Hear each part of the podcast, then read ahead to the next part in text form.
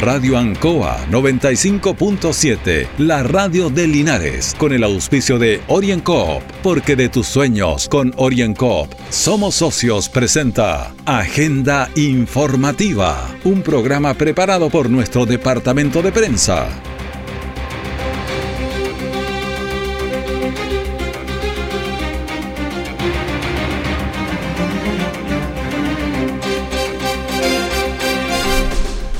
Muy buenos días, les damos la bienvenida a Agenda Informativa en Radio Ancoa en este 27 de diciembre de 2021, último, última semana de este año, que además es una semana más corta porque se nos acaba el año.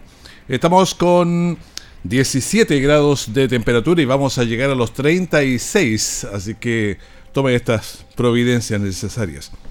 Agenda informativa se emite desde los estudios de Radio Ancoa en Avenida Rengo 959, dial 95.7 y en internet www.radioancoa.cl.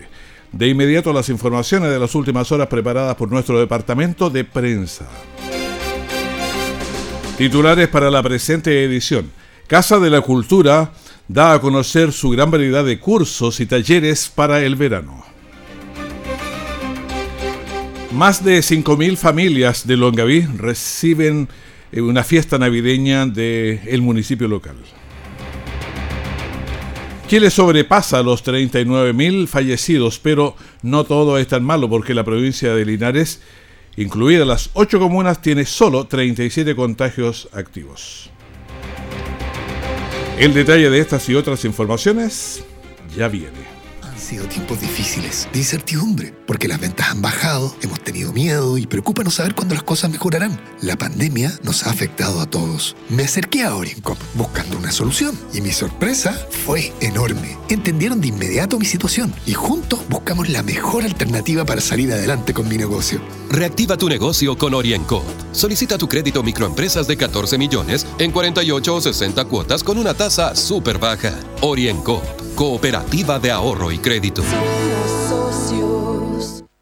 Siempre en el lugar donde se produce la noticia están los equipos de prensa para que usted se informe primero. Agenda informativa.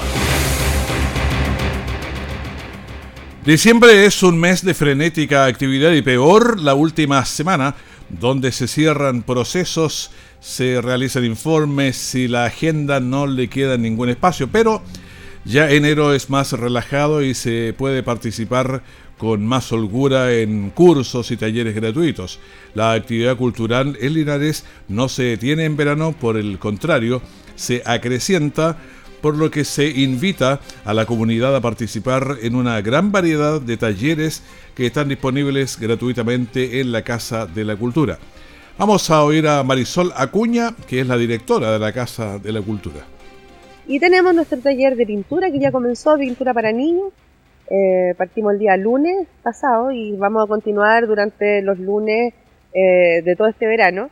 Eh, estamos ahí también en espera porque tuvimos bastante demanda, entonces la idea es que si la comunidad quiere incorporarse, puede llevar desde los 6 años hasta los 12, 13 años y también para los adultos.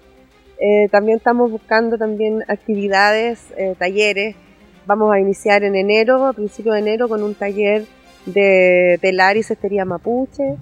Eh, vamos a tener un taller de teatro, eh, taller de danza.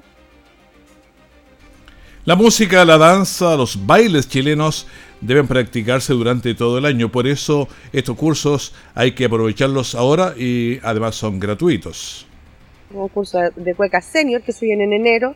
Van a ser tres días con una feria costumbrista. Es un conjunto con el conjunto folclórico Inatilén, que también hicieron hace poquito la fiesta de San Ambrosio y ahora vamos a trabajar este, este concurso nacional de cueca senior para que la gente pueda ir a la Alameda. Vamos a estar tres días ahí también con feria costumbrista, artes, oficios y artesanía. Y además algunas muestras de cocina esto de cocina siempre es interesante. Los eh, linarenses no solo debemos ser consumidores de cultura, sino también creadores culturales activos. Por lo que participar de esta variedad de cursos disponibles es una buena opción para este verano.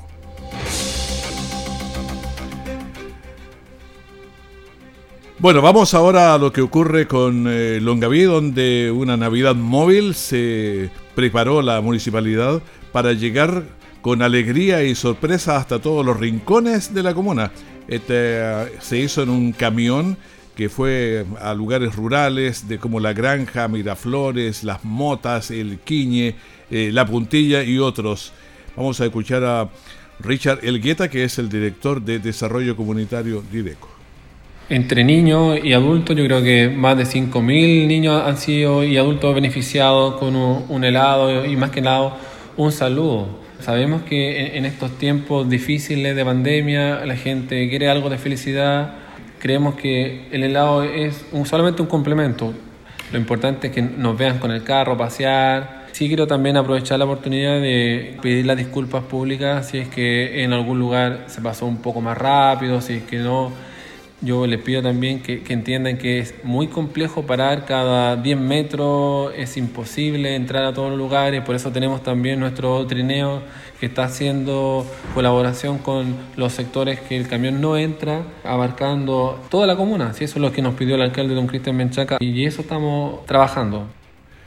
Exactamente, ahora el camión es muy grande para entrar en todos los lugares porque se improvisó algo más pequeño para que ingresara en un montón de vericuetos que tienen los caminos rurales que son más angostos.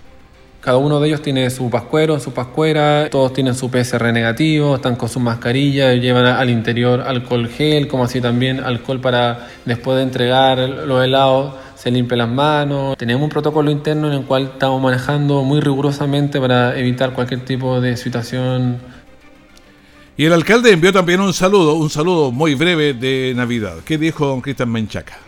Es un día muy especial. Es el día del encuentro de la familia y a toda la provincia de Linares y especialmente a todos los habitantes de la comuna de Longaví que tengan una feliz Navidad. Muchísimas gracias. Obviamente hubo alegría, felicidad en los rostros de los niños y niñas que vieron el camión navideño que llegaba hasta sus hogares entregando diversas golosinas, músicas, regalos, fiesta, la fiesta de la espuma también para refrescar estas altas temperaturas y esperando que el pascuero haya sido grato con todos. Orienco está presentando Agenda Informativa en Ancoa, la radio de Linares. Han sido tiempos difíciles, de incertidumbre, porque las ventas han bajado, hemos tenido miedo y preocupa no saber cuándo las cosas mejorarán. La pandemia nos ha afectado a todos. Me acerqué a Oriencop buscando una solución y mi sorpresa fue enorme. Entendieron de inmediato mi situación y juntos buscamos la mejor alternativa para salir adelante con mi negocio. Reactiva tu negocio con Orienco. Solicita tu crédito microempresas de 14 millones en 48 o 60 cuotas con una tasa súper baja. Orienco Cooperativa de Ahorro y Crédito. Nuestra central de prensa está presentando Agenda Informativa en el 95.7 de Radio Ancoa. Y seguimos ahora en nuestra entrega noticiosa para usted que está en la sintonía y tenemos una línea directa con Héctor Hernández, abogado académico. Eh, ¿Qué tal Héctor? Muy buenos días. Hola Raúl, muy buenos días. Un saludo cordial de feliz Navidad a pesar de los días. Estos días con tanto calor. Ah, sí, con mucho calor, pero por cierto, eh, para bienes para todos en estos días que se nos avecinan. Bueno, y tenemos eh, este fin de año que la agenda no hay cómo tomarla porque debe estar muy ocupada con informes, con tanta cosa que se viene en esto, en la parte tres, cuatro días que nos quedan. Así es, y haciendo un análisis y un recuento de lo que fue la elección que vivimos el fin de semana pasado, eh, reconociendo que efectivamente tuvimos una elección, eh, y eso es muy importante destacarlo respecto de lo que sucede en los demás países de Latinoamérica, de nuestro entorno, eh, brillante desde el punto de vista de la responsabilidad cívica y el, el proceso democrático como tal. 8.300.000 personas votaron, la cantidad más alta de gente eh, que ha votado desde que tenemos voto voluntario, eh, lo que significa nuevamente un gran aliciente desde el punto de vista de la responsabilidad cívica y democrática de los chilenos. Por supuesto, con voto voluntario, sabemos que eh, votó un poco más del 50% del padrón, todavía queda un 50% de chilenos, se queda en la casa, que no se motiva por ningún discurso político, eh, pero por lo menos dentro del de eh, eh, padrón que habitualmente estaba votando, votó más gente. Eso, también, eso es importante destacar. Y también destacar la velocidad de la información para entregar los resultados. En una hora ya estaba todo listo. Sí, es y también eso, por supuesto, consolida el prestigio del servicio electoral tan manoseado en otros países y tan vilipendiado, porque eh, el, el órgano electoral es muy relevante para determinar la legitimidad del proceso electoral. Así es. Sí, así que yo creo que eso fue bastante bueno. Ahora, el panorama que eso nos viene, porque el gobierno también lo tiene difícil, el nuevo gobierno, ¿cómo lo ves? Mira, eh, hay que destacar junto con esto que señalábamos de la elección, de la votación, hay que destacar que efectivamente tenemos el presidente más joven de la historia, un presidente que en muchos sentidos era alguien improbable que lo fuera hace seis meses atrás. Hace seis meses, si nosotros dos conversábamos respecto de quién era el presidente hoy, ninguno de los dos se hubiese imaginado que iba a ser Gabriel Boric. Eh, recuerda tú que fue una elección donde fue como un poco el acompañante de un candidato muy potente del Partido Comunista como era Daniel Jadwe. y casi nadie pensaba que le iba a ganar a Jadwe, pero le ganó. exactamente, y lo mismo pasó con la derecha, con José Antonio Cast, también era el candidato de afuera, eh, él ha llegado. Entonces, fue una elección de candidatos improbables y eso mismo hace que también el escenario que se les venga a ellos sea también muy complejo. Desde el punto de vista económico, ya lo hemos dicho muchas veces, tenemos un año con una, crisis económica muy potente, se acabaron los bonos, o, lo más probable es que se acaben muchos de ellos, no sé si todos, pero, pero la gran mayoría de ellos se va a acabar, o se van a redirigir o, reenfocar. Eh, y del punto de vista internacional, evidentemente que la situación es compleja, la crisis eh, del COVID sigue, se mantiene, eh, la eh, crisis institucional política chilena está latente, pero existe con el proceso constituyente en miras. Por lo tanto, el presidente lo tiene muy complejo. Por supuesto, hay que desear éxito, porque si a él le va bien a Chile, le va bien y nos va bien a todos. Pero por supuesto no podemos eh, cegarnos ante a la realidad y que tiene un escenario muy difícil que afrontar. Sí, todos queremos eso, que siempre a nuestros presidentes, todo les vaya bien, porque de ahí depende el futuro de nosotros. Pero los, por los dos casos eran partidos relativamente más pequeños y ya tienen que empezar nombrando 3.300, 3.500 personas en los distintos puestos y eso ya es un dolor de cabeza. Sí, y eso le complica mucho al presidente electo Gabriel Boric, por cuanto su coalición política, que es una coalición muy novel, muy joven, eh, y donde salvo el Partido Comunista, que es el, es el centro institucional más, eh, digamos, consolidado institucionalmente y que tiene cuadros preparados, porque ellos se han efectivamente preparado durante muchos años, tienen alcaldes, concejales, diputados, parlamentarios en general hace mucho tiempo ya, los demás partidos no lo tienen. Eh, son innumerables pequeños grupos de, de apoyo que conforman este, este, este, este conglomerado a prueba de dignidad, digamos, por lo que tienen que mirar hacia afuera y esa mirar hacia afuera es básicamente la vieja concentración Partido Socialista, PPD, Partido Radical. Excluyen siempre la democracia cristiana. Pero hoy día leía que Giorgio Jackson, el jefe político de Gabriel Boric, que no va a ser lo más probable el ministro del Interior, sino que va a ser ese asesor del segundo piso, famoso, que hoy en día, cargo que se pilla Cristian La Ruleta hoy en día, decía, eh, no podemos, o sea, vamos a integrar a, a, a, esos partidos que están fuera de la probabilidad siempre y cuando no se declaren oposición a nuestro gobierno. Y ahí ya tú tienes de inmediato una clara señal de que no podría participar en la democracia cristiana, porque ellos han dicho, nosotros vamos a, apoyamos a, la campaña de Gabriel Boric, pero nosotros vamos a hacer una oposición constructiva. Por lo tanto, se le hace muy complejo sacar cuadros. ¿De dónde va a sacar gente? Eso es un gran conflicto, digamos. Es eh, algo eh, bastante difícil. Bueno, pero si uno, si uno lo mira, en eh, nuestras elecciones, la pasamos así rapiditas sobre lo latinoamericano, qué ha dicho el mundo, cómo están, cómo está Europa, cómo nos mira, si eso es importante también, los mercados. Sí, nos, miran con mucha expectación, eh, no necesariamente con mucho optimismo. Eh, si tú leías la prensa económica, sobre todo, hablaba de que en general nos habíamos pegado un balazo en el pie, hablaban del término del ciclo de crecimiento económico, hablaban de eh, un viraje hacia la, izquierda en Latinoamérica que, nos, eh, equiparaba a Argentina, Venezuela en general, a modelos un poco antiguos y, que no les ha ido muy bien. Bueno, eh, démosle, eh, como siempre en todo este tipo de situaciones, el beneficio del inventario y sobre todo reconsideremos que el presidente electo se ha manifestado ya como un hombre de centro izquierda, un socialdemócrata, Por lo tanto, él ya ha dado algunas señales de que él va a mantener algunas cosas y lineamientos que han sido institucionales, sobre todo la responsabilidad fiscal y económica, ha dicho ya que muchas de las cosas que él planteó no se pueden hacer de la noche a la mañana, sino que tiene que ser en forma gradual. Y en ese sentido, el mundo está expectante de lo que pueda hacer el nombramiento del ministro de Hacienda y el ministro de Economía, o más bien los ministros del área económica, que incluye además eh, materia educacional, materia de salud también, los incluye.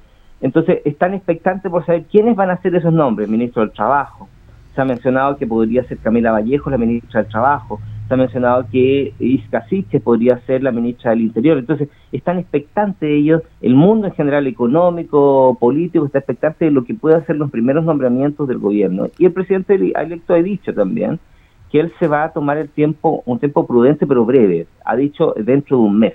Y eso es bueno porque aquieta las aguas de la economía, pero también aquieta las aguas institucionales respecto de lo que el mundo percibe de este nuevo gobierno y todos sus desafíos que tiene. Claro, y algunas carteras que son mucho más sensibles, como decíamos, de interior, economía o hacienda, eh, son carteras muy sensibles. Extremadamente sensibles y son las que marcan los lineamientos de lo que podría ser el desempeño de su gobierno, porque evidentemente si nombra un ministro de Economía muy cercano a teorías económicas ya en desuso, en retirada, por supuesto que eso ahuyenta enormemente la inversión Recuerda tú que eh, el, año pasado, desde la que comenzó la crisis económica en Chile, desde el estallido social, se han retirado alrededor de 60 mil millones de dólares. Entonces es una cantidad estratosféricamente grande que es como equivale a todo el presupuesto del país en un año. es mucho dinero. Y hay mucha inversión que está paralizada. Eh, la última encuesta respecto a la, actividad económica en Chile señalaba que el 70% de la inversión eh, que podrían efectuar las empresas en Chile está completamente paralizada previendo, esperando cuáles van a ser las señales económicas del nuevo gobierno. Ahora, ¿qué pasa con el dólar, por ejemplo, que se subió? Eh, ¿Qué va a pasar ahí? Mira, mientras el gobierno no manifieste, el gobierno electo nuevo, digamos, no manifieste claramente cuál es su lineamiento económico, si es mantener los parámetros económicos tradicionales de Chile, los pilares fundamentales como son la responsabilidad fiscal, la regla de endeudamiento, eh, mantener una, un nivel de, crecimiento económico asociado a la actividad del Estado propiamente tal, como, como gobierno, baja. Si, mientras no dé esas señales, el dólar va a seguir subiendo y eso, eso es muy malo porque se deprecia nuestra moneda, o sea, nuestra moneda tiene menos valor y eso encarece las importaciones y evidentemente que hace más alejando el acceso a bienes y productos que Chile no estaba muy acostumbrado, por lo tanto es muy malo eso. Entonces, eh, yo he visto en las primeras atisbos de, señales del gobierno que están interesados, el gobierno electo está interesado en, rápidamente contener eso. Pero mientras no tenga clara, claro su equipo económico, no lo va a poder hacer. Claro, porque hay un flagelo que siempre le tememos como es la inflación y ya venía manifestándose porque estaba un poco caliente la economía, se la calentamos más más todavía eh, y la inflación lo más probable es que tengamos una inflación alta nuevamente que este año sea también el 2022 sea también un año de inflación alta y ahí va a estar eh, la experticia y, digamos en buen chile de las piernas que puedan tener los economistas y el equipo económico y el manejo político también que tenga el gobierno para contener esa inflación porque además tiene otro conflicto tremendamente grave en el norte con la inmigración, pero teniendo uno más grave todavía en el sur, con la, eh, el conflicto mapuche que se está ahora extendiendo hacia regiones que no se había extendido. Vimos ayer lo que pasó eh, cercano a Puerto Montt, a, 50, 30, 40 kilómetros de Puerto Montt, con atentados incendiarios en esa zona. Entonces, mientras el gobierno no dé señales claras en materia de orden público y en materia de eh, económica, la volatilidad de la economía chilena se va a mantener y por supuesto la sensación eh, externa a nivel eh, mundial respecto de la capacidad del gobierno de contenerlo también se va a mantener muy volátil. Claro, el gobierno habló de iba a hacer más conversación, otro tipo de cosas, espero que estas resulten porque sí queremos que nos resulte. Por supuesto, y algo de eso es la invitación que le hace el presidente Piñera a asistir a, esta gira internacional a Colombia y otros países, pero básicamente a Colombia. Eh, es una señal, digamos, de continuidad, de, de, permitir que el presidente electo se empate un poco, pero eh, uno ve también que los análisis que hacen también dentro del núcleo del presidente electo no necesariamente apuntan a eso, algunos incluso dicen que podría ser una encerrona. Bueno, esperemos que nada de eso ocurra y que efectivamente todos estos estas invitaciones, esta, esta, no, esta forma de eh, eh, comportarse durante este periodo de traspaso, digamos, eh, permitan consolidar un liderazgo que le permita también al presidente proyectarse a nivel internacional como un líder potente, estadista, que va a mantener la capacidad y, y la credibilidad económica del país. Perfecto, agradezco mucho este comentario que hemos tenido hoy día de la mañana con Héctor Hernández, académico abogado. Muchísimas gracias. No, gracias a ti, un saludo cordial a todos, muy buenos días. Muy buenos días. Orienco está presentando Agenda Informativa en Ancoa, la radio de Linares. Han sido tiempos difíciles, de incertidumbre, porque las ventas han bajado, hemos tenido miedo y preocupa no saber cuándo las cosas mejorarán. La pandemia nos ha afectado a todos. Me acerqué a Oriencop buscando una solución y mi sorpresa fue enorme. Entendieron de inmediato mi situación y juntos buscamos la mejor alternativa para salir adelante con mi negocio. Reactiva tu negocio con Orienco. Solicita tu crédito microempresas de 14 millones en 48 o 60 cuotas con una tasa súper baja. Orienco, cooperativa de ahorro crédito.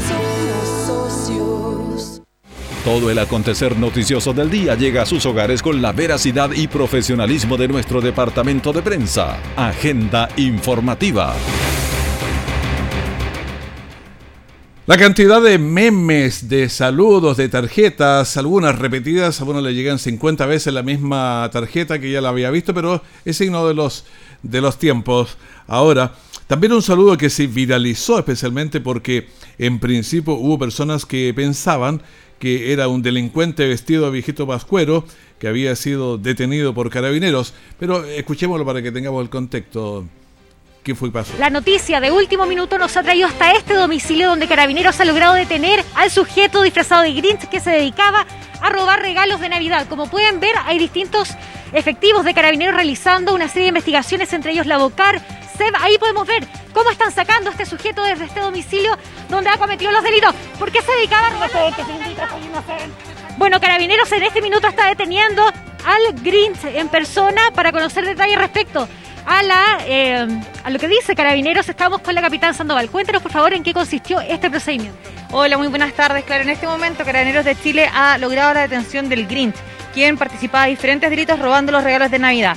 Pero queremos aprovechar esta oportunidad para desearles a todos unas felices fiestas y que gracias a este procedimiento van a poder disfrutar una Navidad en familia. Bueno, Carabineros de Chile entonces ha logrado dar con el paradero del sujeto que quería robarle la Navidad, sobre todo a los niños, y ha quedado ya a disposición de la justicia. Claro, este fue el aviso, se viralizó, después quedaba un poco más claro, pero la gente no entendía mucho. Pero veamos qué es lo que dice la capital, la capitán Sandoval, un poquito más, en- más calmada después de esta detención. En esta Navidad, Carabineros quiso estar presente con la detención del Grinch, que es un personaje anti-Navidad que quiere arruinar esta fiesta tan especial. Como Carabineros tuvimos esta iniciativa lúdica que es especialmente dirigida a los niños, niñas y adolescentes, quienes nos han manifestado su alegría por la detención de este personaje tan, tan especial. Queremos que esta noche sea una noche buena, tranquila y ojalá acompañada de sus seres más queridos.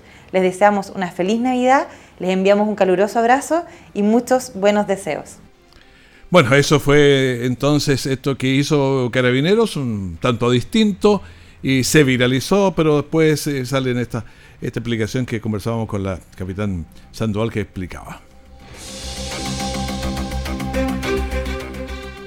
El coronavirus da para muchos análisis, pero más sensible siempre está en la cantidad de personas fallecidas y durante esta Navidad pasamos los 39.000 personas fallecidas en el país. Pero la nueva variante Omicron es muy contagiosa, pero no la conocemos lo suficiente todavía como para saber eh, a ciencia cierta de su letalidad. El riesgo es que, aunque sea más baja la letalidad, el contagio, si contagia a mucha gente en cifras absolutas, puede mantener el número de fallecidos o incluso subirlo. Bueno, la mejor defensa es siempre la mascarilla, lavarse las manos, mantener la distancia física y la ventilación del lugar donde estamos. Pero una buena noticia es que la región bajó a 353 contagios activos que tenemos ahora y mejor aún, la provincia de Linares con sus 8 comunas solo aporta con 37 casos. Veamos el informe general primero de, acuerdo a las cifras oficiales reportadas por el Ministerio de Salud a través de sus informes diarios de COVID-19. Nuevos contagios 1.232, total de activos 8.126, personas fallecidas 21, total 39.034. Y nos vamos acercando al, al de los 40, entramos en esa, en esa espera ahora. Pacientes en las UCI 55. Pacientes conectados a ventilación mecánica invasiva 468. La positividad de PCRs en la semana estuvo en 2.06 y la positividad de PCRs en el día 2.13. Siempre prefiero al revés que los datos que vaya más alta la semana que el día, pero si no vamos subiendo. Bueno, Linares, como toda la provincia, ha mejorado. Claro que ayer sumamos cinco contagios aquí en Linares y la tasa de incidencia más alta en la provincia la tiene precisamente Linares. Pero una buena, que es la mitad de la media regional. Por eso le decía que Linares está bien. Démosle una, miradita a cómo están eh, las comunas, que si uno la observa estamos bastante bien. Linares tiene 17 casos con 16.8 de tasa de incidencia. San Javier 8 casos con 16.2 que son las más altas. Villalegre tiene dos casos con 11.7. Hierbas Buenas un caso, 5.2. Colbún dos casos con 8.9. Longaví un caso, 3.0. Está Retiro con un caso, 4.7. Parral, 5 casos con 11.2. La más baja es eh, Longaví. Eh, y vamos a la media regional que están más altos que nosotros. Curicó está con 33.0 con 54 casos. Talca 67 casos, 28.3 y Cauquienes, que es la que se mantiene más alto con 61 casos y 148.3. La región del Maule tiene 353 casos y 31.2. El tema es que nos ganamos nada con tener una pura comuna que baje, todas aportan, pero el problema es que esto es tan volátil unos para otros que tenemos que bajar toda la provincia, todo el Maule, todo el país y todo el mundo. La única forma de irnos sintiendo más seguros. Le pedimos así agenda informativa aquí en la Radio Ancoa, el primer bloque de esta gran mañana. Mantenga la sintonía, tenemos muchas cosas para hacer, escuchar con ustedes música. Vamos a pasar una buena mañana. Que esté muy bien, muchas gracias. Radio Ancoa 95.7, la radio de Linares, con el auspicio de OrienCoop, porque de tus sueños con OrienCoop somos socios, presentó Agenda Informativa, todo el acontecer noticioso del momento preparado por nuestro departamento de prensa. Radio Ancoa, por la necesidad de estar bien informado.